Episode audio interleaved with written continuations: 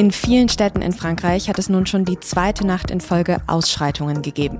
Autos und sogar Rathäuser haben gebrannt, nachdem am Dienstag ein Polizist einen Teenager mit einem Schuss getötet hat. Die SZ Frankreich-Expertin Catherine Müller-Lancé sagt, Polizeigewalt ist in Frankreich ein strukturelles Problem. Sie hören auf den Punkt, den Nachrichtenpodcast der Süddeutschen Zeitung. Heute mit mir, Tami Holderried. Hallo.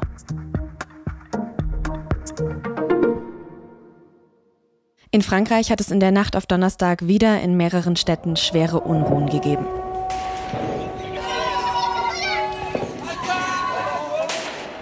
Unter anderem in Nantes, Toulouse, Lyon und natürlich auch in Paris haben sich Menschen versammelt, um zu protestieren, manche auch gewaltsam. Mülltonnen, Autos und sogar eine Pariser Straßenbahn haben gebrannt. Es gab auch Angriffe auf Rathäuser, auf Schulen, auf Polizeistationen. Demonstrierende haben mit Feuerwerkskörpern auf die Polizei geschossen und sie teilweise mit Molotow-Cocktails beworfen. Die Menschen, vor allem viele junge Menschen, sind sehr wütend, weil der 17-jährige Niall M. am Dienstag von einem Polizisten erschossen worden ist, bei einer Verkehrskontrolle im Pariser Vorort Nanterre. Von der Situation gibt es ein Video und darin sieht man, wie zwei Polizisten auf der Fahrerseite eines Autos stehen. Der eine zielt mit seiner Waffe in Richtung Fahrersitz. Dann fährt das Auto los und der Polizist, der schießt aus nächster Nähe. Heute wissen wir, mit diesem Schuss hat er den Fahrer Niall M. getötet. Frankreichs Präsident Emmanuel Macron hat den Vorfall am Mittwoch bei einem Besuch in Marseille verurteilt. Nous avons un adolescent qui, qui été tué wir haben einen Jugendlichen, der getötet wurde. Das ist nicht zu erklären und nicht zu entschuldigen, sagt Macron hier.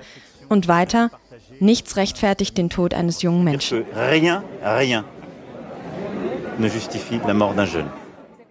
Macron hat aber auch die, Zitat, Gewalt gegen die Republik verurteilt.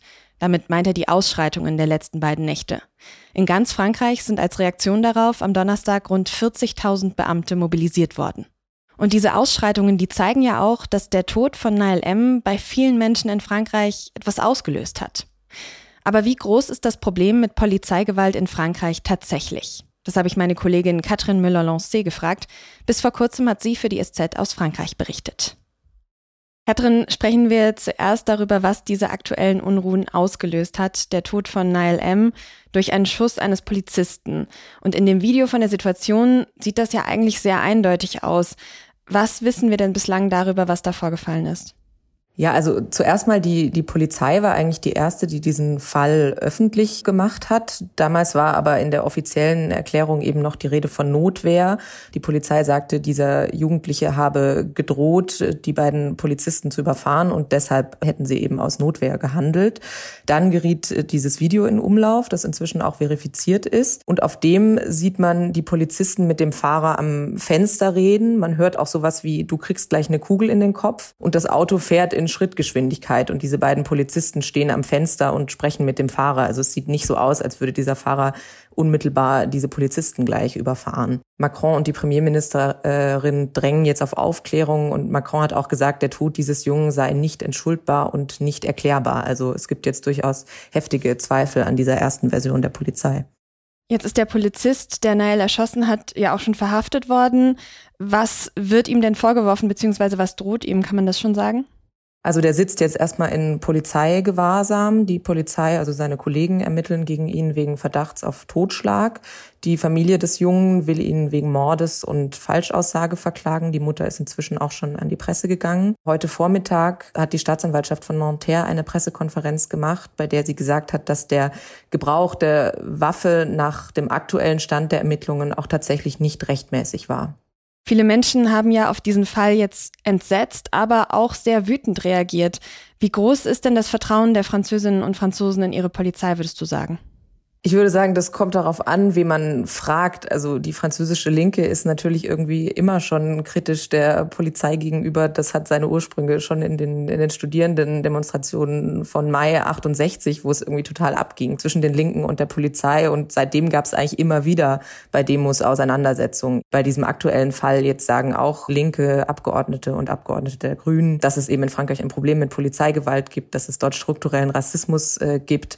Der La France Insoumise Insimis Gründer Jean-Luc Mélenchon will die Polizei gleich neu gründen. Und natürlich ist auch in den Banlieues, also in diesen armen Vororten, super wenig Vertrauen gegenüber der Polizei da. Da fühlt man sich eher vorverurteilt. Die französische Rechte auf der anderen Seite verteidigt natürlich die Polizei, also Marine Le Pen, ähm, die Leute von Eric Zemmour, aber auch der Republikanerchef. Und die sagen jetzt sozusagen, das eigentliche Übel sind jetzt eben die Leute, die gegen diese Gewalt demonstrieren, die für diese Ausschreitungen sorgen. Und die französische Rechte wünscht sich eben eigentlich noch mehr Schutz und, äh, und Machtstärke für die Polizei.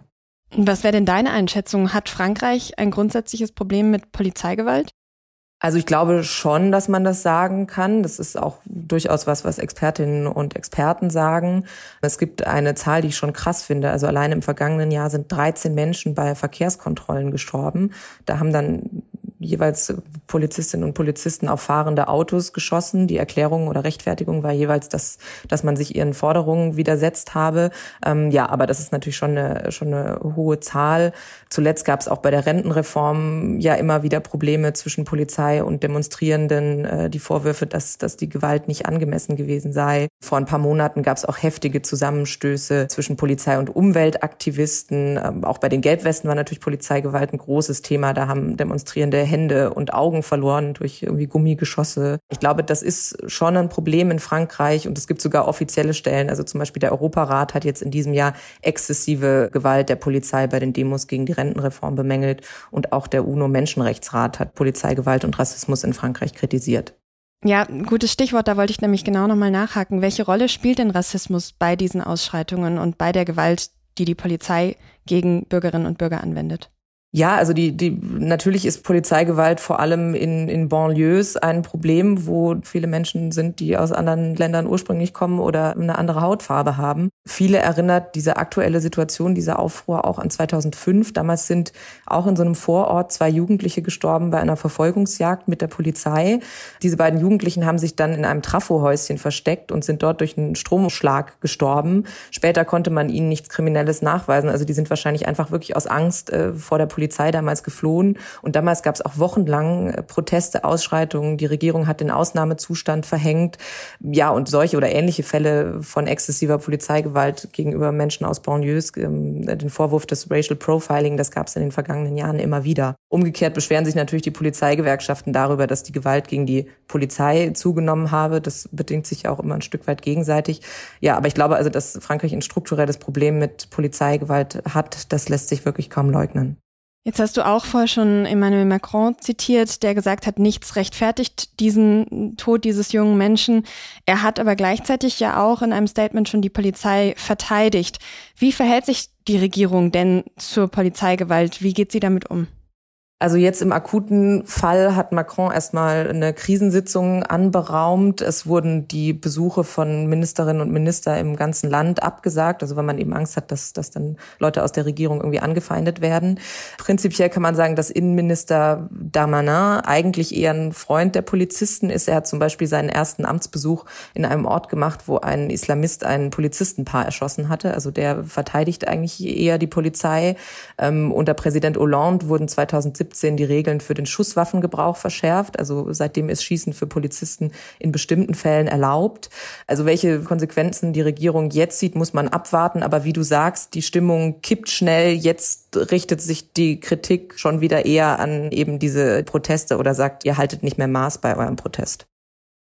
Ja, apropos Stimmung. Die Stimmung auf der Straße, die eskaliert ja gerade, vor allem in den letzten beiden Nächten ging es da ziemlich zur Sache. In welche Grundstimmung in Frankreich trifft denn dieser Vorfall? Weil dass das so schnell eskaliert, da muss schon eine gewisse Stimmung vorherrschen, oder? Ja, absolut. Ich würde sagen, Frankreich ist im Moment sehr nervös. Die Stimmung hatte sich ja jetzt so ein bisschen beruhigt nach der, nach den Debatten gegen die Rentenreform. Aber ich glaube, es reicht irgendwie ein kleiner Funke, um dieses Land anzuzünden. Also es war ja auch bei den Gelbwesten die Benzinsteuer bei der Rentenreform, jetzt die Anhebung des offiziellen Eintrittsalters um zwei Jahre, jetzt dieser Vorfall. Also es braucht wirklich nicht viel dafür, dass Leute auf die Straße gehen, dass es auch zu Gewalt kommt. Die Fronten rechts und links sind komplett verhärtet. Super viele Menschen sind unzufrieden, fühlen sich von Macron, der Regierung, der Politik nicht vertreten, sehen die als abgehoben. Also ja, Macron, der eigentlich angetreten war, das Land äh, zu vereinen und zu beruhigen, hat mit seiner Politik, muss man sagen, eher das Gegenteil bewirkt. Vielen herzlichen Dank, Katrin. Danke dir. Die Bahngewerkschaft EVG nimmt das Angebot der Deutschen Bahn an, die festgefahrenen Tarifverhandlungen schlichten zu lassen. Damit sind weitere Bahnstreiks erstmal vom Tisch. Während eines Schlichtungsverfahrens gibt es nämlich keine Arbeitskämpfe. Trotzdem hält die Gewerkschaft an der Urabstimmung zu unbefristeten Streiks weiter fest. Die britische Regierung darf erstmal keine Asylbewerber nach Ruanda abschieben. Das war eigentlich der Plan von Premier Rishi Sunak, um die Flüchtlingszahlen zu senken. Irregulär nach Großbritannien eingereiste Menschen sollten demnach festgehalten und so bald wie möglich nach Ruanda abgeschoben werden. Das sei rechtswidrig, entschied das Londoner Berufungsgericht. Die Richter haben entschieden, dass Ruanda nicht als sicheres Drittland betrachtet werden kann. Die Entscheidung kann noch beim obersten britischen Gericht angefochten werden. Der israelische Premierminister Benjamin Netanyahu hat angekündigt, den umstrittensten Teil der geplanten Justizreform zu streichen. Demnach soll das Parlament zukünftig doch nicht Entscheidungen des obersten Gerichtshofs aufheben können. Das hat Netanyahu dem Wall Street Journal gesagt. Seit Monaten protestieren schon Hunderttausende Israelis immer wieder gegen die geplante Justizreform der Regierung.